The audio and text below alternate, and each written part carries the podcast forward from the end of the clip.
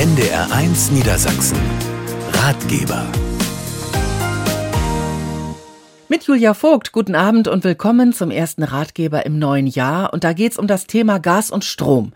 Wie entwickeln sich die Energiepreise? Lohnt es sich, den Anbieter zu wechseln? Und worauf sollte man dabei achten? Darüber sprechen wir in dieser Stunde mit René Zietlow-Zahl. Er ist Referent für Energierecht bei der Verbraucherzentrale Niedersachsen. Freue mich, dass Sie da sind. Hallo. Hallo, Frau Vogt. Herr Zietlow-Zahl, es ist so ein bisschen verwirrend. Wer sich mit den Energiepreisen zurzeit beschäftigt, der findet ganz gegensätzliche Angaben. Die einen sagen, Strom und Gas werden in diesem Jahr teurer, andere sagen, die Preise sinken. Was stimmt denn nun? Wo stehen wir aktuell? Ja, es ist schon auch schwierig, also weil man natürlich auch gucken muss, wie sich die aktuellen Lagen im Moment halt noch entwickeln. Also es ist sehr unterschiedlich. Also in der Grundversorgung beobachten wir gerade schon Preissenkungen, auch was die Sonderkundenverträge anbelangt. Also man hat dann diese beiden Vertragsarten, die man halt wählen kann, den örtlichen Grundversorger oder halt Sonderkundenverträge äh, mit einem Wahlanbieter, sage ich jetzt einfach mal. Die Wahlanbieter sind im Moment, ähm, ja, der freie Markt macht es möglich quasi, ähm, ja, mit günstigen Preisen auf jeden Fall dabei. Bei den Grundversorgern geht es etwas langsamer mit den doch etwas mehr günstigeren Preisen. Kann man das in Euro sagen? Also was könnte mal ein Vier-Personen-Haushalt aktuell sparen oder was gibt der im Moment aus im Jahr? Ja, also wenn man ungefähr bei einem Vier-Personen-Haushalt, es kommt natürlich dann auf die Nutzung der Energie auch an. Ne? Also wir sagen jetzt mal bei Strom und Gas diese beiden Energieformen haben wir, weil das ist noch bis jetzt immer noch das meiste. Ähm, bei Strom so um die 100 Euro im Jahr bei einem Verbrauch von um die 4000 Kilowattstunden. Bei einer vierköpfigen Familie, das ist auf jeden Fall ein realistischer Wert. Wenn man bei Gas bei 20.000 Kilowattstunden rechnet, das sind schon ein bisschen mehr. Das sind so zwischen 300 und 400 Euro. Das kommt dann aber natürlich auch auf die Region an, wo man sich gerade befindet. Was man sparen könnte. Ja, genau. Mhm. Aber jetzt steigen beim Strom die Netzentgelte und beim Gas ist zum Jahresbeginn die CO2-Abgabe erhöht worden. Das dürfte dann die Preise doch wieder nach oben treiben, oder? Genau, also das sind so zwei Faktoren auf jeden Fall, wo man sich jetzt natürlich auch schon mal ein bisschen Gedanken machen muss oder kann, äh, wie man das eventuell auch kompensieren kann. Also das wäre zum Beispiel dann eine Möglichkeit, dass man durch diese Preiserhöhungen so gesehen dann ja äh, mehr Abschlag bezahlt und dass man dann das durch günstigere Arbeits- und Grundpreise so gesehen kompensieren kann. Beim Grundpreis muss man natürlich gucken, weil die Netzentgelte sind Teil des Grundpreises und der, ja, das wird da ein bisschen schwieriger wahrscheinlich. Aber beim Arbeitspreis kann man da auf jeden Fall was sparen. Ein anderer Preistreiber könnte der steigende Verbrauch sein. Durch die Hochwasserlage laufen in Niedersachsen ja gerade viele Wasserpumpen und später dann sicherlich auch Bautrockner, um die Keller und die feuchten Mauern wieder zu trocknen. Wird sich das im Verbrauch niederschlagen oder würden Sie sagen, nee, also das ist jetzt äh, nicht so viel, dass sich das ähm, auf dem Konto bemerkbar macht? Ja, das müsste man dann tatsächlich gucken, also wie das dann tatsächlich ist. Ähm, da gibt es ja zum Beispiel auch teilweise Regelungen, Versicherungsregelungen beispielsweise, dass so Bautrockner zum Beispiel ja eventuell durch Versicherungen dann auch abgedeckt sind, diese, diese Verbräuche. Aber das müsste man dann im Einzelfall gucken. Also das pauschal zu sagen, ist tatsächlich sehr, sehr schwierig. In der Regel werden ja steigende Preise auf dem Großhandelsmarkt immer relativ schnell an die Kunden weitergegeben und bei sinkenden Preisen, da dauert es oft länger, bis Verbraucher dann auch in den Genuss kommen. Ja, wann lohnt sich denn jetzt der Wechsel eines Anbieters? Ja, das ist natürlich immer ein bisschen schwierig, weil das vom Einkaufsverhalten der Versorger abhängt. Also ob die Versorger jetzt kurzfristig Energie einkaufen, da müsste die Preissenkung auf jeden Fall dann auch direkt kommen. Oder ob sie sich langfristig halt, wie beispielsweise in der Grundversorgung, die müssen in der Regel mehr Energie einkaufen für einen längerfristigen Zeitraum, weil sie einfach de facto mehr Kunden oder beziehungsweise in einem Bereich die meisten Kunden haben. Und da muss man halt gucken, in welche Vertragskonstellation man da gerade hat. Aber grundsätzlich gilt natürlich auch, wenn Preissenkungen an der Börse eingekauft werden, also zu günstigeren Preisen eingekauft werden, dann muss das auch an die Kunden weitergegeben werden. Neukunden bekommen ja diese günstigen Tarife meist sehr schnell oder als erste angeboten. Bei Bestandskunden dauert es immer länger. Lohnt es sich also grundsätzlich regelmäßig den Strom- bzw. Gaslieferanten zu wechseln? Grundsätzlich schon. Man muss halt gucken, ob es möglich ist. Beispielsweise, wenn man jetzt ein Vertragsmodell gewählt hat, was auf ein Jahr ausgelegt ist, dann könnte man natürlich nach einem Jahr dann wieder wechseln. Da muss man sich natürlich vorher gründlich informieren, wie passt das.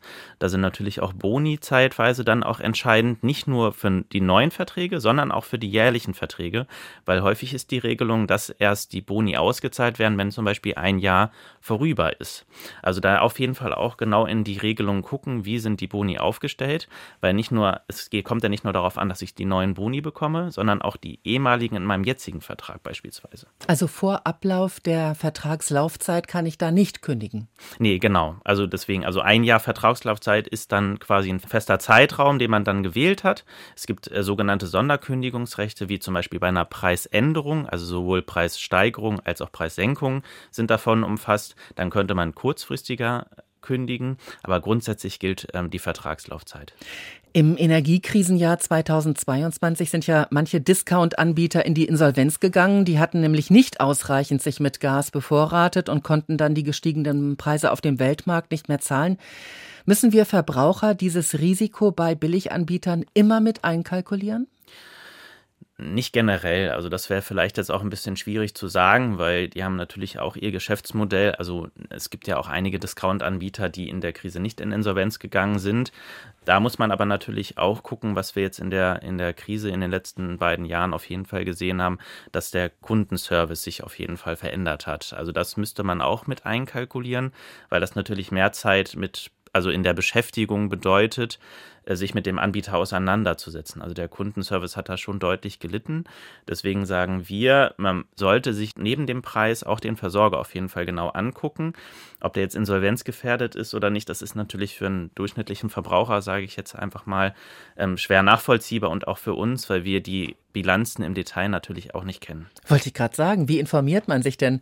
Man kann ja schlecht anrufen und fragen, die werden schon eine, eine Auskunft geben, die äh, sehr positiv ist. Ja, genau. Und aber natürlich kann man die Entwicklung und zum Beispiel auch Bewertungen im Internet natürlich so ein bisschen verfolgen und daraus natürlich auch schließen, okay, was macht der Versorger gerade? Also ja, bereitet er sich so gesehen so ein bisschen auch auf eine Notsituation vor? Also steigert er zum Beispiel rasant die Preise oder den Abschlag teilweise auch.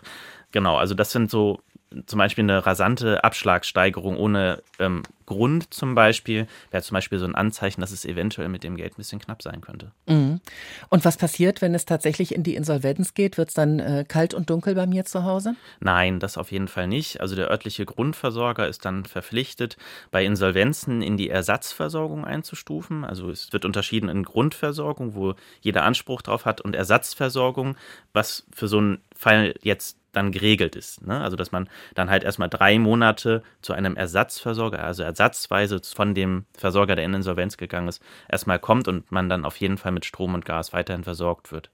Sagen wir nochmal, was Grundversorgung ist. Das ist äh, der Tarif, den man bekommt, wenn man sich keinen anderen sucht. Also sozusagen einfach nur ja, Strom und Gas beziehen ohne einen besonderen Tarif. Ja, genau. Also ich mache immer gerne das Beispiel, wenn man in eine neue Wohnung einzieht, das Licht anschaltet, dann nimmt man quasi das Angebot so gesehen des örtlichen Grundversorgers an und schließt automatisch mit ihm einen Grundversorgungsvertrag ab. Also das ist dann quasi die, die Nutzung der Energie und der Grundversorger ist dann auch verpflichtet, außer es ist für ihn wirtschaftlich nicht zumutbar, aber das sind enge Grenzen, ähm, dann mit Energie zu versorgen. Aber diese Tarife sind meistens eher teuer.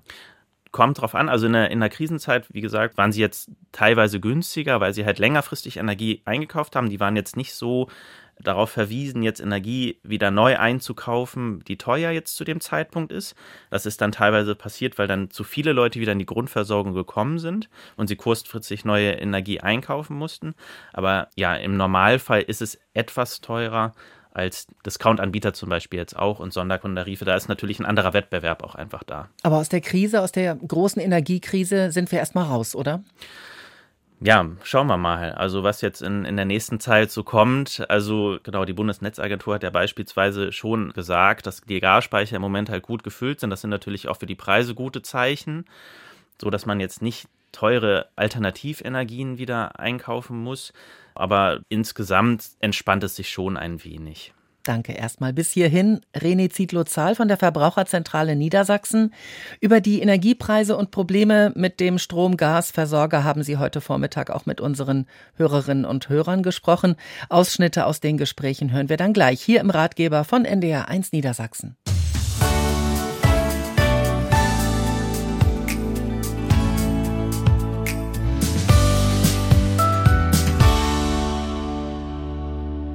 NDR1 Niedersachsen mit dem Ratgeber zu Strom und Gas.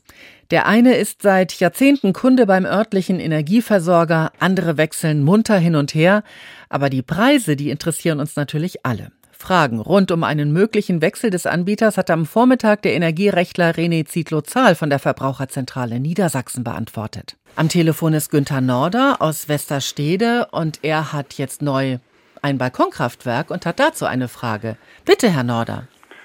Die beiden Solarzellen haben 355 kW erzeugt im letzten Jahr. Und die sind dann ins öffentliche Netz eingespeist worden. Wie wird das verrechnet? Also Sie kriegen dann eine Einspeisevergütung ne, dafür. Da kommt es ein bisschen darauf an, wann Sie es genau installiert haben, weil das ist unterschiedlich, in welcher Höhe. Aha. Genau. Aber da gibt es Tabellen, also die finden Sie online auch. Ja, kann ich machen. Genau. Googeln Sie einfach mal Einspeisevergütung und ähm, schauen dann einfach, wann Ihre PV-Anlage dann in Betrieb genommen ist und dann können Sie das sehen, wie viel Sie dafür bekommen pro Kilowattstunde. Läuft das dann automatisch? Das läuft über den Netzbetreiber. Also Sie haben ja die PV-Anlage dann beim Netzbetreiber angemeldet. Ja, richtig. Und genau, einmal im Jahr müssten Sie ihm, beziehungsweise wenn das, ähm, wenn Sie einen bestimmten Zähler haben, wird das automatisch gemacht, aber Sie müssen ihm dann die Zählerstände durchgeben. Ja, habe ich gestern gemacht. Genau, und dann wird die Einspeisevergütung dadurch berechnet. Genau. Es kommt dann mhm. so ein bisschen auch darauf an, was Sie mit dem Netzbetreiber vereinbart haben, aber ansonsten setzen Sie sich mit dem gerne mal in Verbindung.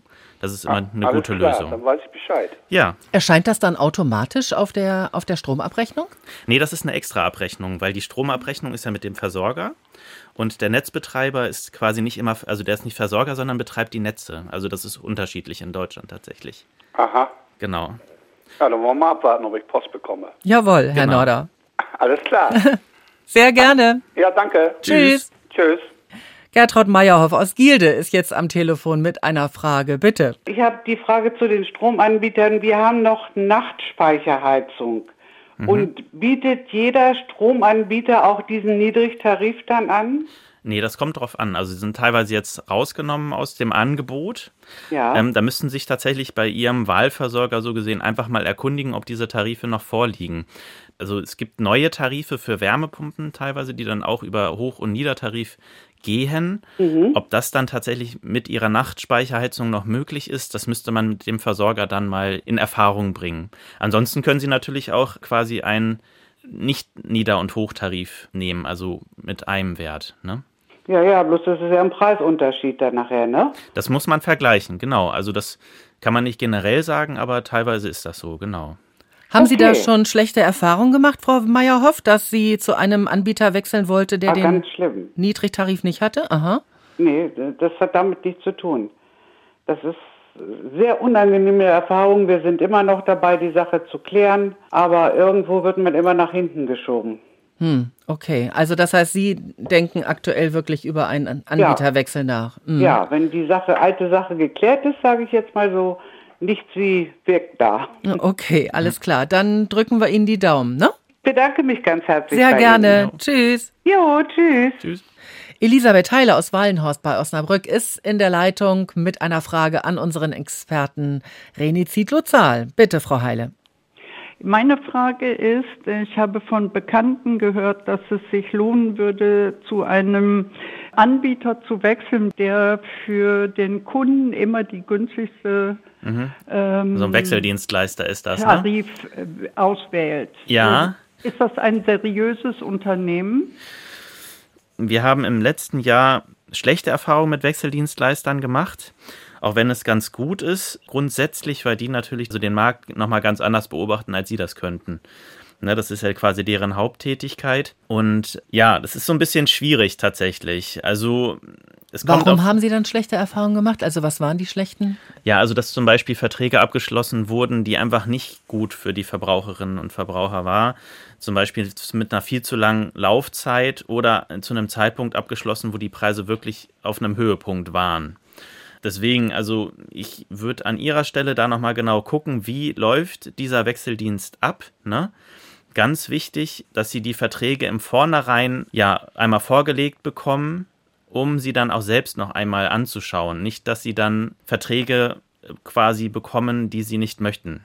Das ist für mich schon eine hilfreiche Aussage. Finanztest hatte ja dieses Unternehmen auch schon mal getestet und ja. da war es also zu einer ganz positiven Bewertung gekommen. Ja, also ich kann Ihnen da nur zu raten, auch wenn das jetzt einfach klingt, setzen sich aber nochmal mit den Abläufen genau auseinander, ja. ne? Ja. Wie das genau funktioniert. Vielen Dank. Sehr gerne. Dann weiß ich erst einmal Bescheid. Gerne. Tschüss. Dankeschön. Tschüss, alles Gute. Was Sie beachten sollten, wenn Sie erwägen, den Energieanbieter zu wechseln, darüber sprechen wir gleich gegen halb acht weiter hier im Ratgeber von NDR 1 Niedersachsen. NDR 1 Niedersachsen. Ratgeber. Weiterhin mit Julia Vogt und dem Energieexperten René Zietlow-Zahl von der Verbraucherzentrale Niedersachsen. Guten Abend.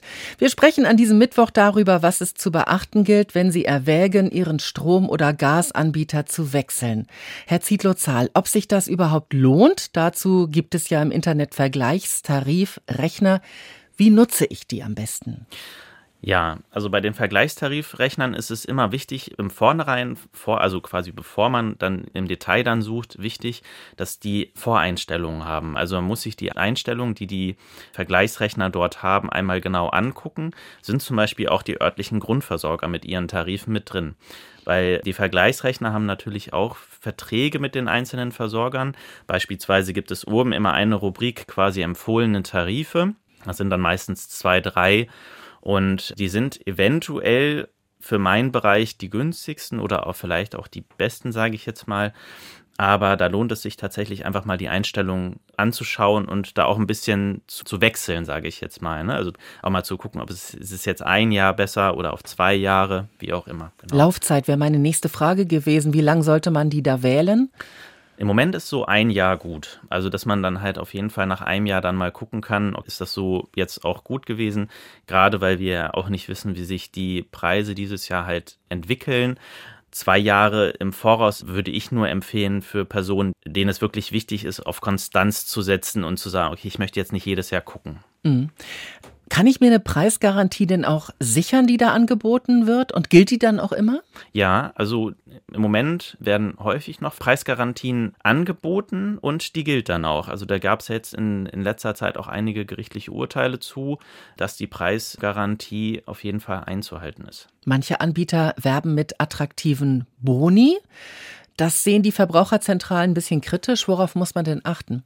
Ja, also das liest sich natürlich immer gut, wenn man dann liest hier äh, Bonuszahlung in Höhe von 100 Euro. Da kommt es aber dann tatsächlich aufs Detail dann darauf an und dann auch muss man halt auch schauen. Also beispielsweise, wenn man jetzt ein Jahr lang Vertrag hat, wird dann die Boni tatsächlich erst ausgezahlt am Ende des Jahres da auf jeden Fall die Bedingungen genau angucken und es gibt zum Beispiel dann auch Neukunden Sofortzahlungen, so heißt es in etwa. Das ist dann etwas anderes, das bekommt man sofort quasi. Aber es gelten natürlich immer Regelungen für diese Bonuszahlungen und die sind auf jeden Fall sinnvoll, sich einmal anzuschauen. Und dann gibt es auch noch Online-Tarife. Was ist das denn? Online-Tarife sind Tarife, die rein online funktionieren. Also man kriegt dann gar keine Post mehr nach Hause. Man kriegt dann quasi nur noch E-Mails oder hantiert nur noch in dem Online-Portal des Versorgers. Also das hat sowohl Vor- als auch Nachteile. Beispielsweise einem Menschen, der jetzt nicht so technikaffin ist, würde ich eher abraten. Ansonsten ist es natürlich auch so, dass man das E-Mail-Postfach auch regelmäßig kontrollieren muss, beispielsweise auch den Spam-Ordner. Das heißt, die können günstiger sein, weil wahrscheinlich einfach weniger Personal bei denen arbeitet. Ja, genau, genau. Also das auf jeden Fall. Und grundsätzlich ist es ein positives Modell, weil man halt auch einfach ressourcenschonend arbeitet. Mhm. Im Supermarkt habe ich die Wahl zwischen konventionellem Anbau und Biogemüse. Beim Strom wird ja auch Ökostrom angeboten. Der ist in der Regel etwas teurer. Lohnt es sich trotzdem auf Strom aus erneuerbaren Energien zu setzen? Da kommt es natürlich immer so ein bisschen darauf an, wie die jeweilige Person gestrickt ist. Also Grundsätzlich ist es natürlich eine gute Sache, in ähm, nachhaltige Energien zu setzen, weil das sind einfach Zukunftstechnologien, die jetzt vorangetrieben werden. Und das macht natürlich auf jeden Fall Sinn, da auch die Versorger drin zu unterstützen, weil beispielsweise jetzt geht der Angebot und Nachfrage und wenn die Versorger natürlich merken, gut, hier gibt es eine echt große Nachfrage nach erneuerbaren Energien, da wird wahrscheinlich auch dann die ja, Motivation größer sein, dann auch weiterhin auf diese Energien zu setzen und beispielsweise auch mehr damit zu werben, eventuell sogar etwas günstigere Tarife damit anzubieten. Nehmen wir mal an, ich habe mich entschieden, meinen Anbieter oder meinen Tarif zu wechseln. Lieferverträge müssen ja immer schriftlich gekündigt werden. Welche Fristen muss man da beachten? Ja, also zurzeit gelten bei den Verträgen, die jetzt beispielsweise vor einem Jahr oder vor zwei Jahren abgeschlossen wurden, eine Kündigungsfrist von vier Wochen zum Vertragslaufzeitende. Bei Personen, die jetzt schon sehr lange einen Vertrag bei einem Versorger haben, kann es sein, dass noch sechs Wochen Kündigungsfrist gilt, weil das halt aus dem alten Vertrag quasi noch übernommen wurde und wenn sich der jedes Jahr verlängert, dann einfach diese Kündigungsfrist noch gilt. Aber grundsätzlich vier Wochen von Vertragslaufzeitende. Sollte man das unbedingt selbst tun oder kann man das auch dem neuen Anbieter überlassen? Manche bieten das ja an. Man kann das auch dem neuen Anbieter überlassen. Sicher gehen tut man natürlich, indem man das durch den neuen Anbieter machen lässt und vielleicht sogar selbst kündigt. Ähm, dann hat man quasi die doppelte Lösung. Bei den sogenannten Sonderkundenverträgen muss zwingend selbst gekündigt werden. Also es darf nicht durch den neuen Versorger genannt werden. Da haben wir im letzten Jahr die Erfahrung gemacht, dass die Versorger die Sonderkündigung in der Regel da nicht akzeptieren. Mhm, okay. Wir haben schon gesagt, der Energiemarkt ist in Bewegung, da passiert einiges, die Preise schwanken. Was würden Sie denn unseren Hörerinnen und Hörern raten? Wie oft sollte man die Preise vergleichen und über einen Wechsel nachdenken?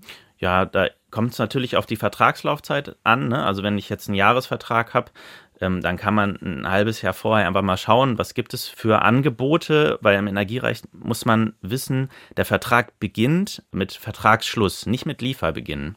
Das ist ein wichtiger Unterschied, weil wenn ich jetzt beispielsweise morgen einen Vertrag abschließe, aber erst in einem halben Jahr beliefert werden kann, geht mir halt ein halbes Jahr der Vertragslaufzeit quasi verloren. Das kann ich dann nur empfehlen, wenn tatsächlich absehbar ist, dass die Energiepreise deutlich steigen, was jetzt im Moment halt schwierig abschätzbar ist. Ansonsten halt immer zwei, drei Monate vorher einfach mal gucken, wie entwickeln sich denn gerade die Preise. Wahrscheinlich werden die meisten über einen Wechsel nachdenken, wenn der Anbieter die Preise erhöht. Habe ich denn da eigentlich ein Sonderkündigungsrecht, wenn eine Preiserhöhung kommt? Ja, genau. Also vier Wochen vor der Preisänderung muss diese angekündigt worden sein. Also sagen wir mal, also zum 1.3. sind Preisänderungen angekündigt. Dann habe ich bis zum 28.2. Zeit zu kündigen. Das ist schon ein bisschen aufwendig, ne? Man muss sich informieren, man muss kündigen, man muss auf jeden Fall aktiv werden. Es gibt auch automatische Wechselservices für Strom- und Gaslieferverträge, sogenannte Wechselbots oder Tarifoptimierer. Was halten Sie von denen? Also grundsätzlich ist das natürlich eine gute Idee, weil man merkt ja jetzt schon auch in dem Gespräch, also der Markt ist sehr komplex und äh, man muss da schon auch auf dem Laufenden bleiben, um also zu wissen, wie sich das entwickelt. Ähm, diese Unternehmen sind ja gerade darauf spezialisiert, ja, das zu antizipieren, beziehungsweise das auch im Blick zu haben. Deswegen ist es grundsätzlich eine gute Lösung. Allerdings haben wir im letzten Jahr auch teilweise sehr schlechte Erfahrungen damit gemacht, dass beispielsweise Verträge abgeschlossen worden sind, äh, beispielsweise in einem Zeitraum, äh, wo die Preise sehr hoch waren und dann auch für zwei Jahre mit einem, einfach mit einem sehr hohen Preis, was sich de facto nicht rechnet und wo die Personen aber dann auch nicht mehr rauskommen, weil der Vertrag wurde abgeschlossen. Also deswegen ist es da ganz wichtig, auch in die Vertragsbedingungen mit diesen Wechselservices zu schauen. Beispielsweise kriege ich das Vertragsangebot vorher einmal zugeschickt. Kann ich mir das vorher einmal angucken? Und muss ich dann zum Beispiel auch zustimmen, dass dieser Vertrag dann auch abgeschlossen wird? Oder lege ich tatsächlich alles in die Hand des Wechselservices? Das kann ich zum Beispiel nicht so richtig empfehlen, weil dann einfach dann teilweise Entscheidungen getroffen werden, die man vielleicht im Zweifel nicht so richtig nachvollziehen kann. Mhm. Ist es eigentlich günstig, Strom und Gas bei einem Anbieter zu haben oder suche ich mir jeweils den billigeren? Ja, das kommt natürlich auch vor, dass man das machen kann. Also diese sogenannten Kombi-Verträge sind teilweise auch günstiger. Ja, wie alles in diesem Bereich hat es Vor- und Nachteile. Also man ist dann natürlich an einen Versorger dann auch so gebunden. Das kann natürlich auch ein Vorteil sein, weil man dann vielleicht auch die gleiche Ansprechpartnerin hat zum Beispiel. Ja, das ist ein schwieriges Feld. Das kommt tatsächlich sehr, sehr stark auf den Einzelfall an, bei welchem Versorger mache ich das und rentiert sich das sehr stark. Also da lohnt sich wahrscheinlich auch ein Vergleich, einfach mal zu schauen, okay, inwieweit ja, macht das Sinn, und einfach dann zu vergleichen, wie viel kostet es für mich im Kombivertrag und wie viel würde es mich kosten, wenn ich das bei zwei verschiedenen Anbietern habe. Und würden Sie eher empfehlen, zum lokalen Anbieter zu gehen oder durchaus sich einen großen überregionalen zu suchen? Das kommt so ein bisschen drauf an. Also man muss sich die Erfahrung der regionalen Anbieter natürlich anschauen. Natürlich ist es gut, weil die regionalen Anbieter dann teilweise noch Anlaufstellen vor Ort haben, wo man dann einfach noch hingehen kann. Das ist natürlich ein großer Vorteil, wenn man dann halt einfach einen Ansprechpartner oder eine Ansprechpartnerin dort hat. Ja, aber das hängt sehr von den örtlichen Gegebenheiten dann tatsächlich ab. Weitere Fragen zum Thema Gas und Strom hat Reni Zietlow-Zahl am Vormittag beantwortet. Da hatten die Hörerinnen und Hörer von NDR1 Niedersachsen Gelegenheit, mit unserem Energieexperten von der Verbraucherzentrale Niedersachsen zu sprechen. Wir hören gleich noch ein paar Gesprächsausschnitte hier im Ratgeber.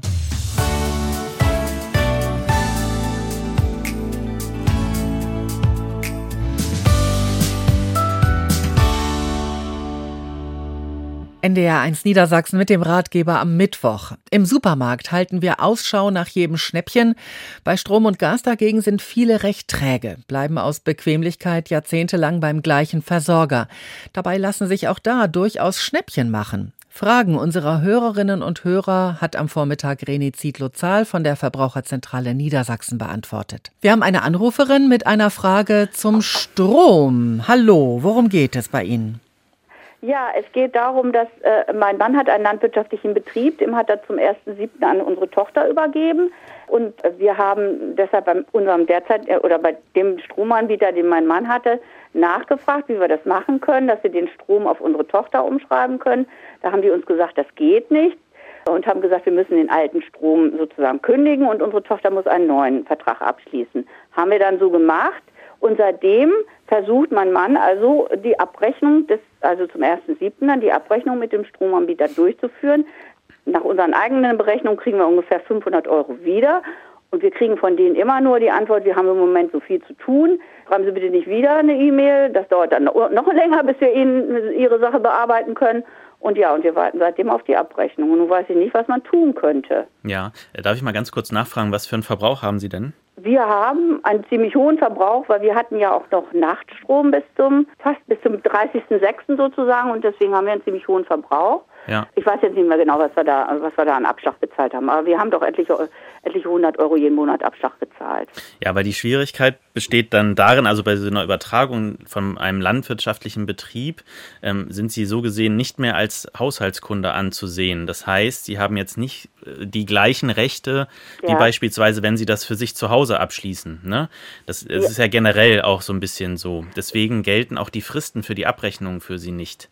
Also, so. ne, also diese sechs Wochen, die gelten nur für Haushaltskunden. Und ja, dadurch, dass sie halt diesen landwirtschaftlichen Betrieb haben, unterliegen sie da anderen Regelungen, die ich jetzt aber im Detail leider nicht genau kenne. Da kommt es dann wahrscheinlich auf ihren Vertrag im Detail an, weil mhm. sie dann mhm. als Gewerbetreibender einen anderen Vertrag einfach haben. Sind denn bei Gewerbetreibenden solche Wartezeiten von einem halben Jahr, ist das jetzt ja schon dann noch im Rahmen? Nee, das ist schon ziemlich lange. Also das ist aber, das haben wir im letzten Jahr ganz häufig beobachtet, dass diese langen Wartezeiten dann auch da sind. Ne? Und sechs Monate ist aber schon sehr lang. Also das würde ich jetzt auch nicht als angemessene Zeit ansehen. Sind die Unternehmen im Moment so unter Druck, dass die einfach nicht mehr hinterherkommen? Ja, im ganzen letzten Jahr waren die Energiepreisbremsen sehr ja ausschlaggebend dafür und auch Umstellung in den Systemen bei den Versorgern, dass das sehr, sehr lange gedauert hat. Ich kann Ihnen da tatsächlich nur den Rat geben, einmal nochmal in den Vertrag reinzuschauen, wie es mit Abrechnungen bei Ihnen zu handhaben ist. Ne?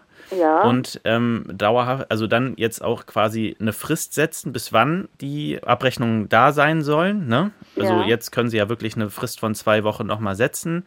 Und dann ansonsten, ja, müssten Sie gegebenenfalls einen Anwalt einschalten. Mhm. der das dann ja. quasi einklagt, dass diese Abrechnung gelegt wird. Aber das könnten Sie zum Beispiel am Anfang auch erstmal androhen.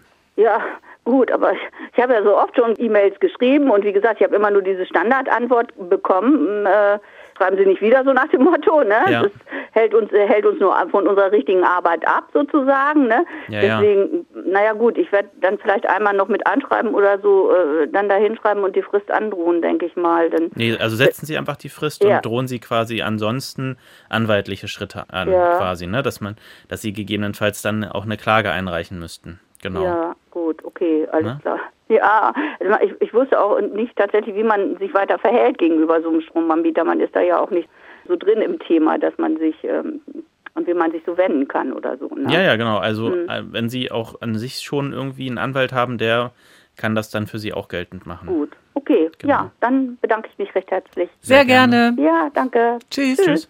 Detlef Marschall aus Gießen bei Hildesheim hat uns angerufen. Er hat einen Hoch- und Niedrigvertrag und der ist jetzt teurer geworden. Habe ich das richtig verstanden? Das ist richtig, ja. Mhm. Und Sie tragen sich mit dem Gedanken zu wechseln? Erheblich, erheblich teurer geworden, muss ich dazu sagen. Ne? Ja. Ja. Und nun trage ich mich mit dem Gedanken, den Anbieter zu wechseln. In der Vergangenheit war es immer so, dass ich, ich habe ja so einen Doppeltarifzähler mit Hoch und Niedrig aber das bieten ja nicht so sehr viele an. Mhm. So, aber jetzt habe ich im Vergleich mal gesehen, es gibt auch Anbieter, die sind in ihrem Tarif mhm. günstiger als der derzeitige Anbieter mit dem neuen Vertrag bei dem Billigtarif. Ja. So, und das ist ja die Frage, sollte man dann, ist das seriös und sollte man dann ruhig ändern? Also es kommt sehr darauf an, das müssten Sie halt dann nochmal recherchieren, ne? Also ob der neue Versorger äh, seriös ist oder nicht. Das kann man pauschal so nicht sagen. Zum Beispiel, ich habe jetzt die Informationen aus Verifox. Ja. Und das ist ja eine, auch ein, eigentlich eine Firma, die. die genau, aber da gibt es ja zum Beispiel auch Bewertungen. Ne? Also schauen ja. sich die Bewertungen auf jeden Fall nochmal an, wie ja. da die Reaktionen von anderen Kundinnen, die dort schon mhm. sind. Ja. Ne? Das auf jeden Fall anschauen und vielleicht nicht nur zwei, drei Bewertungen, sondern vielleicht eher so 10, 15 Bewertungen anschauen. Die zweite Frage wäre jetzt, wenn man sich jetzt für eine Änderung entscheidet, ja. sollte man dann eine möglichst lange Vertragslaufzeit wählen oder eine kurze? Also wir raten immer so ein Jahr an. Es gibt also es gibt die Anbieter, die, die sagen ein Jahr. Ja. Und dann gibt es auch welche, die sind zwar etwas teurer, die bieten dann anderthalb Jahre an. Aber meinen Sie mit einem Jahr, ja. dann hat man immer auch die Möglichkeit, wieder zu wechseln, falls es. Genau, genau. Da auf jeden Fall auch auf die ähm, Kündigungsfristen achten. Ne? Zum Ende des Jahres quasi, zum Ende des Vertragslaufjahres sind das meistens vier Wochen.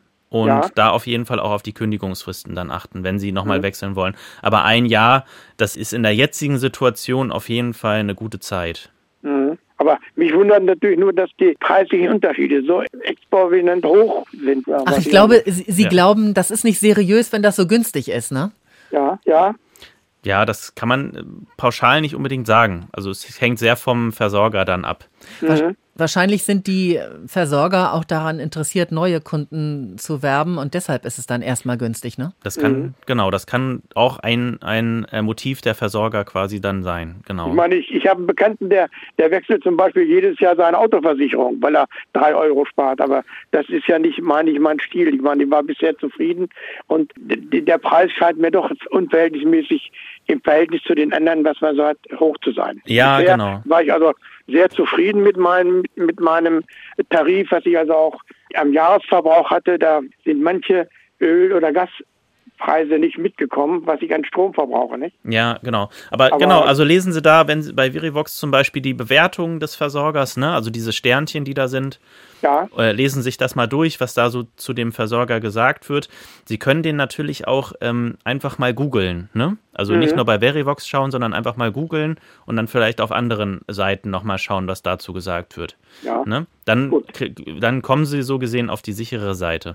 Alles klar. Na? Bedenke ich mich doch erstmal. Sehr gerne. Mhm. Tschüss, Herr Marschall. Tschüss, schönen Tschüss. Tag noch. Gleichfalls. Ihnen auch, danke. Tschüss. Danke an den Energierechtler René Zietlow-Zahl, dass Sie heute bei uns waren. Viele Tipps bei einem Anbieterwechsel finden Sie auch auf der Internetseite der Verbraucherzentrale. In jedem Fall sollten Sie sich gut informieren und einen Wechsel nicht überstürzen. Ich bin Julia Vogt. Danke für Ihr Interesse zu Hause und unterwegs an diesem Ratgeber und haben Sie jetzt noch einen traumhaften Abend hier bei NDR 1 Niedersachsen.